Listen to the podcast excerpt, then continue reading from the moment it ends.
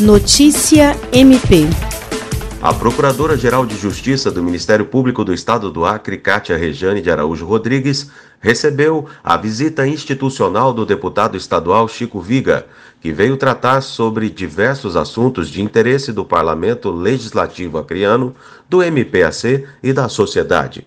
O Procurador de Justiça Flávio Augusto Siqueira também esteve na agenda.